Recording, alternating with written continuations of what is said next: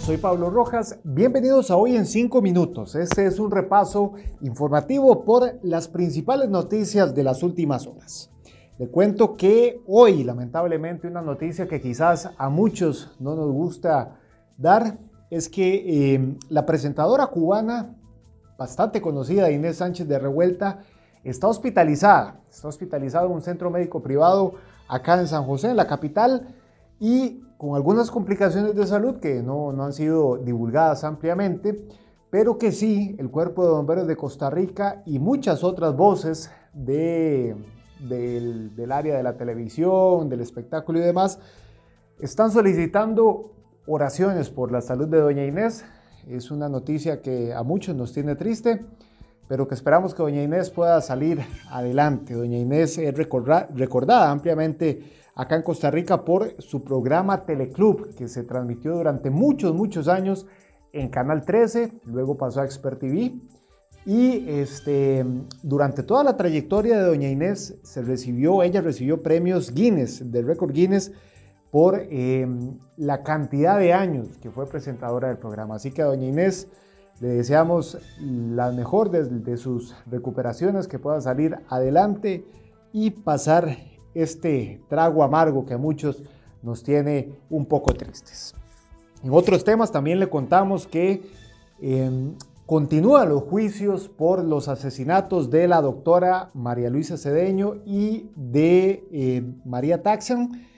Este viernes la Fiscalía Adjunta de Heredia solicitó 35 años de prisión para el imputado del crimen de María Taxan, el ex esposo de la mujer o el, esposo de la mujer, aparentemente em, es señalado como el responsable del asesinato que ocurrió el 19 de septiembre de 2020. Se trata de un médico de apellido Pérez, quien ha rechazado los cargos en reiteradas ocasiones. Sin embargo, la Fiscalía asegura tener prueba importante y contundente de que Pérez participó en el asesinato. En tanto, en el juicio de la doctora Cedeño, de María Luisa, eh, continuó también la fiscalía haciendo la exposición de sus conclusiones.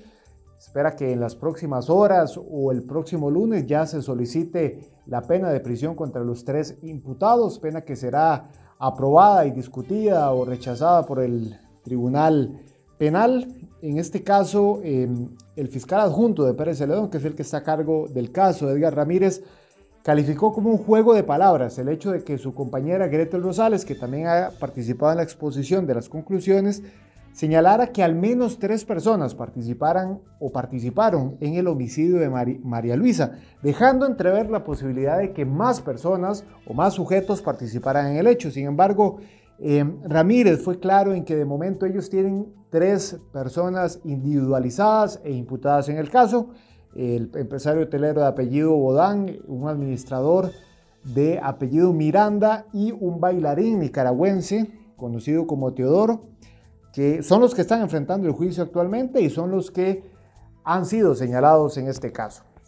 En otros temas, rápidamente también le contamos que eh, el BESI detalló que el proyecto de ciudad gobierno que está siendo impulsado por la administración Chávez Robles eh, tiene un, componente de que será un arrendamiento, un alquiler por 23 años. Es decir, el Estado, el gobierno en este caso, eh, va a alquilarle al BESI las instalaciones por 23 años. Eh, esto como parte del proyecto, el BESI se va a encargar de construir los edificios, del equipamiento y demás.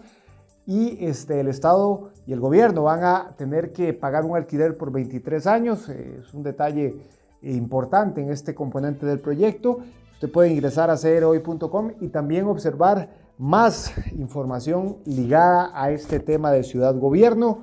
Y por último también le contamos que eh, este viernes ya se puede multar a los conductores con placas terminadas en placas 7, 8 y 9 que no tengan la revisión vehicular técnica vehicular vigente de 2022, pese a que el gobierno había dicho que se publicaría una amnistía, una prórroga, la amnistía para para que a partir de este 9 de marzo estas personas no fueron multadas. De momento, a hoy, a este viernes, en la Gaceta no ha sido publicado el decreto, entonces por tanto los vehículos con placas 7, 8 y 9 que no tengan la revisión técnica 2022 al día podrían ser multados. Esta nota también usted la puede encontrar en el sitio web de crhoy.com con más detalles eh, explicados sobre la situación de las amnistías. El ministro Luis Amador aseguró que en próximos días el gobierno podría publicar otros dos decretos que más bien vendrían a ampliar amnistías para todas las placas y también eh, un decreto para que aquellas, aquellos vehículos que tuvieron amnistía y que ya aprobaron la revisión técnica no tengan que volver a acudir a las instalaciones de DECRA, es decir, que no tengan que ir dos veces al año.